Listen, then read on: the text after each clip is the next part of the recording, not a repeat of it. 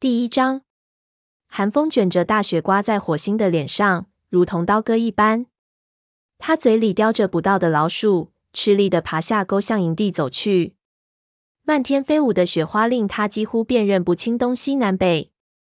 嘴里的猎物散发出的香味一阵阵地涌进他的鼻孔，害得他垂涎欲滴。落叶季里猎物特别少，自昨天晚上以来，他一口东西都没有吃。虽然火星饥肠辘辘，却不敢违反武士守则，猎物必须先带回族里。他回想起三天前发生在风族营地里的那场激战，顿时豪情万丈，一时间连身上的寒冷都忘却了。当居住在高的上的风族被影族和河族联合攻击时，火星和雷族的伙伴们齐心协力支援风族，抗击侵略者。在那次战斗中，许多猫都受了伤，因此，对于那些尚能外出打猎的猫们来说，担子就更重了。火星穿过金雀花通道走进营地，金雀花上覆盖的积雪被他一撞，簌簌落下。他动了动耳朵，但去落在头上的雪。会场中央没有树木的遮蔽，寒风呼呼地刮进来。所有的猫都躲进巢穴里取暖，因此会场上的雪积得很厚，只有几个树桩和那根倒在地上的木头露出雪面。在学徒巢穴和育婴室之间有一排脚印，看着这排脚印，火星想起自从探爪在雷鬼路边遭遇不幸以来，自己还没有收新的徒弟。火星踏雪走到武士巢穴旁，将捕来的老鼠放在猎物堆里。猎物不但数量少得可怜，而且都骨瘦如柴。对于整日吃不饱肚子的武士们来说，连塞牙缝儿都不够。在遥遥无期的落叶季过去之前，想找到肥大的老鼠，简直是在做梦。火星正要再次出去捕猎，这时一个声音叫住了他。他转过身，虎掌从巢穴里走出来说：“你等一下。”火星朝他走了过去。虽然他为了表示尊敬而垂下头，但仍然能觉察到虎掌那对琥珀色的眼睛在死死地盯着他。那种对虎掌深深的恐惧感再次涌入他的心中。这位副族长体格强壮，颇受群猫的尊敬，而且武艺高强。但是火星洞查出了他隐藏在内心深处的阴暗。虎掌大声说：“今晚你不必再出去捕猎了。蓝星让你和灰条参加森林大会。”火星的耳朵高兴的动了动，陪族长去参加森林大会可是一件光荣的事啊！每逢月圆之夜，森林里的四大族群都要和和气气的坐在一起商讨事情。虎掌补充说：“现在你最好吃些东西，天一黑我们就走。”说完，他朝蓝星的巢穴走去。走到高岩下时，他扭头对火星低声狠狠地说：“在森林大会上，不要忘了自己的身份。”火星顿时气不打一处来，直问道：“你凭什么说这种话？你以为我会背叛族群吗？”虎掌转过身，正脸看着他，在他蓄势待发的凌厉威慑下，火星竭力不让自己发抖。虎掌两耳贴平，低声吼道：“在上次战斗中，我看见你放走了那个河族武士。”火星打了个寒战，风族营地里发生的那一幕，仿佛又出现在他的眼前。虎掌说的不错，火星任由一名河族武士毫发无伤的从自己的爪下逃走。但他之所以这么做，既非软弱无能，也非存心背叛，而是因为那名武士是银溪。灰条瞒着大家偷偷与银溪相爱，火星怎能忍心对他施加毒手呢？火星曾尽了最大的努力来劝说他的好朋友与银溪断绝关系。他们之间的恋情不但违反了武士守则，而且将自身置于极大的危险境地。但火星也知道自己永远都不会出卖灰条。况且，虎掌根本没有权利指责任何猫不忠诚。在那场战斗中，他眼睁睁的看着火星几乎被敌人杀死，却无动于衷。而且，据火星所知，这还不是虎掌最恶劣的行为。他怀疑虎掌谋害了雷族的前任副族长红尾，甚至正在计划除掉蓝星。火星毫不示弱的说：“如果你认为我对族群不忠，那么告诉蓝星好了。”虎掌面目狰狞，后腿弯曲，几乎要扑过来。他恶狠狠地说：“不必打扰蓝星，对付你这种宠物猫，对我来说简直是不费吹灰之力。他瞪着火星，两只猫一时间僵持在那里。火星觉察到，在那双琥珀色的眼睛里，除了不信任的目光，还隐藏着一丝恐惧的痕迹。他忽然想到，虎掌肯定是想知道我对他的丑事究竟了解了多少。虎掌的徒弟乌爪是火星的好朋友，他曾亲眼看到宏伟被害的全过程。虎掌想杀他灭口，但火星及时将他带到两脚兽的农场里，让他和巴利生活在一起。火星曾将这件事告诉蓝星，但是蓝星压根儿不相信这位英勇善战的副组长会是凶手。火星看着虎掌，心里越来越泄气，仿佛一棵参天大树轰然倒下，将自己压得再也爬不起来。虎掌没有再说什么，转身离去。武士巢穴里传来沙沙声，灰条从里面探出头说：“你究竟想干什么？和虎掌决斗？”他杀你简直易如反掌。火星生气地说：“谁都没有权利说我是叛徒。”灰条低头舔了两下胸前的毛，小声说：“对不起，火星。我知道这都是因为我和银溪的缘故。”火星打断他的话：“不是那么回事，你知道原因。虎掌才是问题的关键所在，而不是你。”他将身上的血抖落，说：“走吧，吃点儿东西去。”他们来到猎物堆旁，火星选了一只水老鼠。两只猫返回到武士巢穴里，坐在巢穴的门口开始进餐。白风和其他两名高级武士正躺在巢穴中央睡觉。由于巢穴四壁密不透风，再加上他们身上散发出的热气，因此巢穴里十分温暖。火星啃了一口水老鼠，鼠肉又糙又硬，但它依然吃得津津有味。虽然不足以填饱肚子，但比起空腹已是强了许多。吃了这顿饭，他就有力气去参加森林大会了。灰条也是三两口解决掉自己的晚餐，然后两只猫挨在一起，趴在地上开始为对方舔梳皮毛。自打灰条和银溪相爱后，火星和灰条的关系便急转直下，还从来没有像今天这么亲密过。不过在上次战斗之后，他们之间的关系日渐升温，能与灰条重归于好，火星感到十分欣慰。虽然他仍为灰条的违规行为感到担心，但在漫长的落叶季里，唯有相互信任才能存活下来。况且火星还有更深一层的考虑，在虎掌日益增长的敌意面前，他需要得到灰条的全力支持。他伏在灰条的耳边说：“不知道今晚我们会听到什么新闻？经此一役。”希望河族和影族能吸取教训，风族再也不会被赶出家园了。灰条不自在地说：“这场战役不光是领地之争，猎物越来越稀少。自从两脚兽们搬进河族的领地以来，他们经常吃不饱饭。我知道，火星知道他的朋友因为银溪的缘故才帮着河族说话。他对河族也感到有些同情。”可是，将别的族群赶出家园，绝不是解决问题的办法。灰条嘟囔几句表示同意，然后就不再吱声。火星清楚灰条内心的感受。仅仅几个月前，他们曾一起穿越雷鬼路寻找风族，并把他们带回家园。尽管灰条爱银溪，可他也同情风族的遭遇。没有什么两全其美的解决办法。对于四大族群来说，猎物的短缺是头等大事，至少在落叶季过去之前，可以这么说。在灰条的舌头不停发出的摩擦声中，火星渐感昏昏欲睡。就在这时，巢穴外响起沙沙声，虎掌、黑条和长尾走了进来。他们对火星怒目而视，三只猫走到巢穴中央，聚成一团。火星眯起眼睛望着他们，特别想听到他们的谈话。这种情形下，火星很容易便联想到他们是在密谋对付自己。他全身上下都绷紧了。虎掌的卑劣行径一日不大白于天下，他火星在族群里便一日没有安全保障。灰条抬起头问：“怎么了？”火星舒展开身体，令自己放松下来。他将耳朵朝虎掌他们的方向摆动了一下，小声说：“我不信任他们。”灰条耸了耸肩膀，说：“如果虎掌发现了我和银溪的事情，我不会怪你的。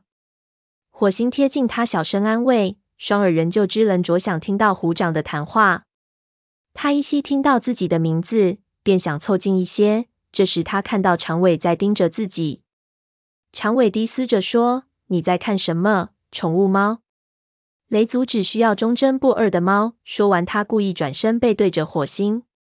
火星立刻跳起身，怒斥道：“谁给你的权利来质疑我的忠诚？”长尾没有理睬他。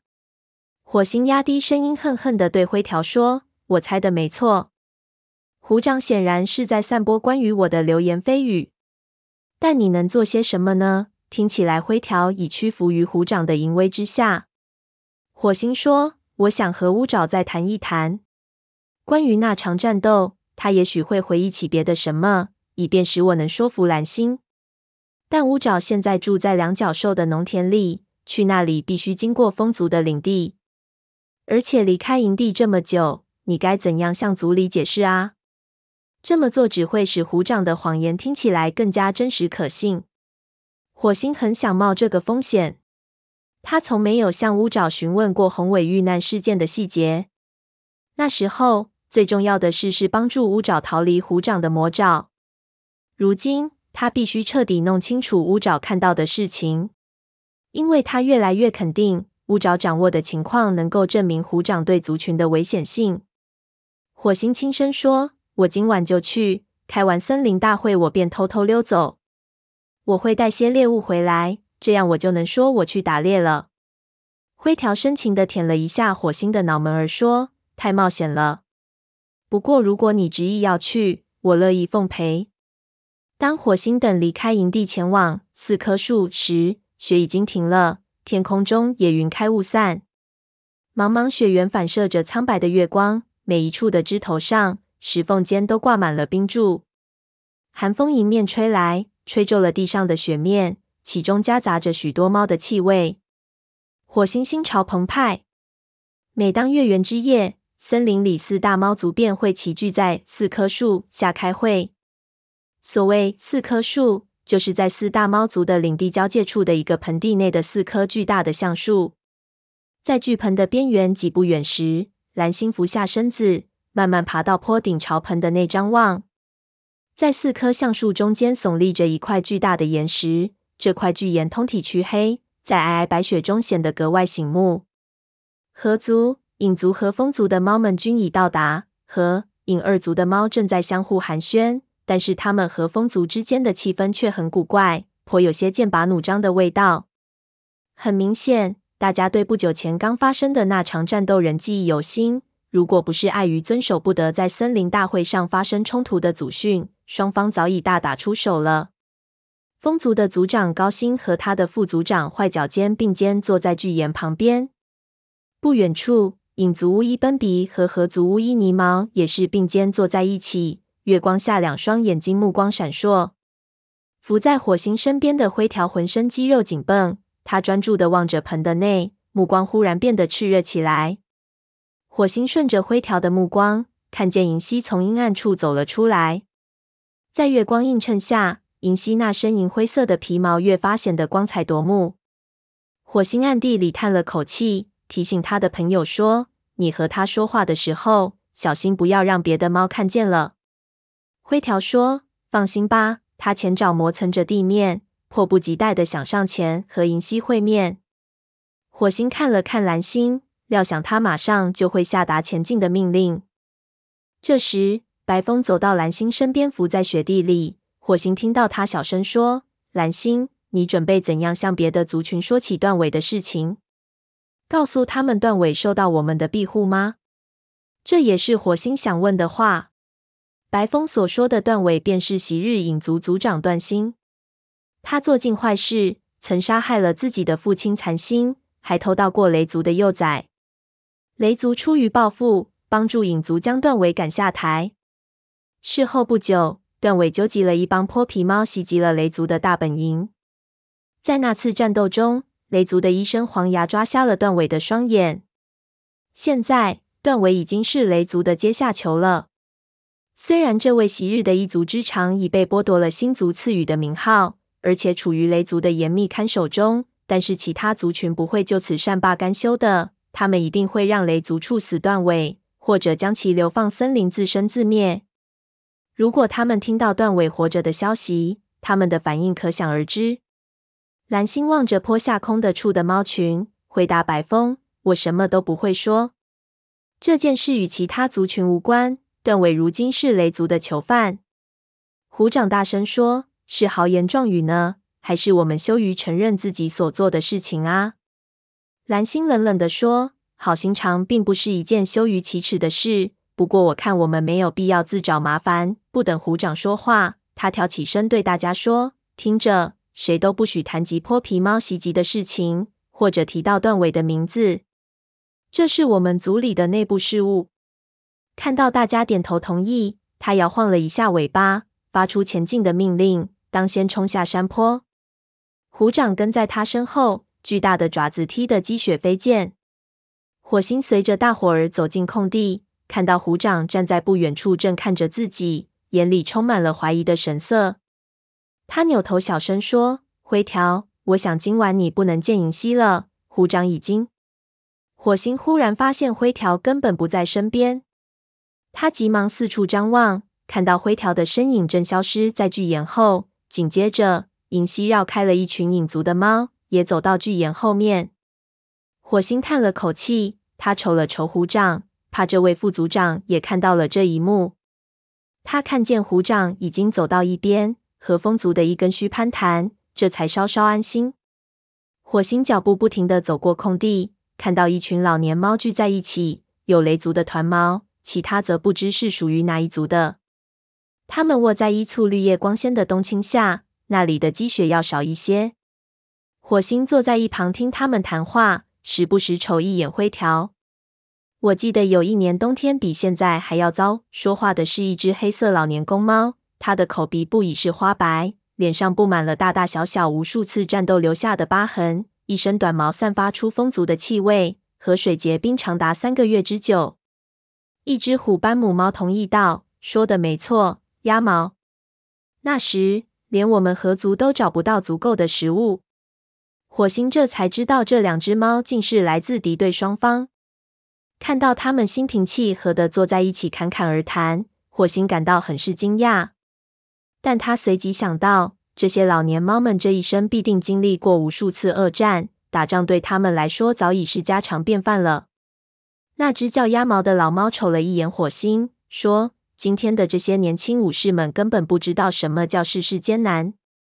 火星心里不以为然，但他仍表现出一副尊敬的样子。坐在他身旁的团毛友善地朝他晃动了一下尾巴。团毛说：“就是在那年冬天，蓝星失去了他的幼崽。”火星一下子竖起耳朵，他记起班委曾经说过，蓝星在当上族长以前生过幼崽，但他既不知道幼崽的数目。也不知道幼崽夭折时的年龄。你们还记得那年冰雪融化时的情景吗？河水大涨，几乎将欢的洞穴全部淹没。鸭毛的话打断了火星的思绪，他的眼神迷失在陈旧的回忆之中。团毛打了个寒战，我记得很清楚。雷族过不了溪流，因此没有来这里参加森林大会。那只河族母猫痛心地说：“许多猫都被淹死了。”鸭毛补充道：“猎物们也难逃一劫，侥幸活下来的猫都被饿得半死不活。”团毛说：“希望星族不会让今年也那么糟糕。”鸭毛说：“如今这些年轻猫们可应付不了那种场面。我们那时比他们坚强得多。”火星终于忍不住了：“如今的武士们也很坚强。”鸭毛脾气暴躁，立刻大声训斥道：“谁让你乱说话了？”你这乳臭未干的家伙！但我们火星的话被一声清冷的长啸打断，大家顿时安静下来。火星转过头，看见月光之下有四只猫站在巨岩上。团毛小声说：“嘘。”他向火星动了动耳朵，温和地说：“别理会鸭毛。”他一向吹毛求疵，鸡蛋里挑骨头。火星感激的看了看他，收拢爪子坐下，开始留神倾听。风族族长高星先向大家介绍了风族在影和两族联手攻击后恢复生息的情况。最后说道：“我们有一只老年猫在这次战斗中牺牲，但没有武士伤亡。我们仍然能够作战。”语气中充满了威胁的意味。叶星双耳贴平，眯缝起眼睛。勾心则从喉咙深处发出了一声低吼。火星变得紧张起来。族长之间的争斗会把整个族群牵扯进来。以往的森林大会上发生过这种事情吗？可以肯定，即使是胆大妄为的影族族长叶星，也不敢冒着触怒星族的风险而破坏森林大会的规矩。就在这一触即发的紧要关头，蓝星走上前，淡淡的说：“高星。”这可是好消息，风族得以重新壮大，真是可喜可贺。他盯着影族和合族的族长，双眼幽幽的闪着光。叶星避开他的目光，勾心则歪过头去，神色颇难捉摸。当日影族在段星的领导下，为了满足扩张领地的野心，曾将风族赶出家园。河族也趁火打劫，在风族的领地里捕猎。但在段星被放逐后，蓝星用森林应当由四大猫族共享的大道理，极力劝说影族和河族的族长，因此风族得以重回故土。火星和灰条长途跋涉，历经艰难险阻，才找到风族，并将他们带回高地。一想到那段经历，火星至今仍感到心有余悸。他想起自己还得经过高地去找乌爪，心里很不情愿，实在不想再跑那么远的路。他想，至少风族对雷族还算友好。路经高地的时候，他们应该不会为难我们。蓝星继续说：“自上次森林大会之后，我们又有两名学徒成了武士，他们的名字是橙猫和沙风。”巨岩下的猫群中立时响起一片赞叹声。火星注意到，这些声音大多来自雷族和风族。火星瞅了瞅沙风，见他正襟危坐，头高高昂起。会场气氛缓和了许多。火星回忆起上次森林大会上，各个族长为了偷猎之事相互指责，现在却没有谁再提及此事。偷猎的事情原是段维领着一群泼皮猫做下的，但那群泼皮猫在袭击雷族营地之战中大败而逃的消息，却尚未传播开来。大家此时还都不知道瞎眼段维的事情。眼看森林大会就要结束。火星开始四处寻找灰条，现在正是他们溜出去找乌爪的大好时机。雷族众猫都聚集在盆地里，没有谁会注意到他们的去向。火星看见长尾的徒弟训爪坐在一群影族的年轻猫当中，训爪神色愧疚地避开了他的目光。若在平时，火星也许会把他叫过来，让他跟着师傅回家，但此刻。火星满脑子都在想如何尽快找到灰条。他一看到灰条摇摇晃晃地向他走来，便立刻将训爪抛在脑后。灰条独自走来，银溪则不知去哪里了。灰条两眼放光，喊道：“你在这里呀！”看得出，这次森林大会令灰条很开心，但火星怀疑他的朋友到底有几分注意力是放在了族长们的讲话上。他说：“准备好了吗？”你是说去找乌爪吗？别那么大声！火星急忙小声说着，担心的看看四周。灰条压低嗓门儿：“是的，准备好了。说实话，我真不愿意做这件事，我可不想惹恼虎掌。你还有更好的主意吗？”火星摇了摇头：“这是唯一的办法。”这时，盆地内的猫们纷纷站起，开始向四个方向散去，没有谁留意到火星和灰条。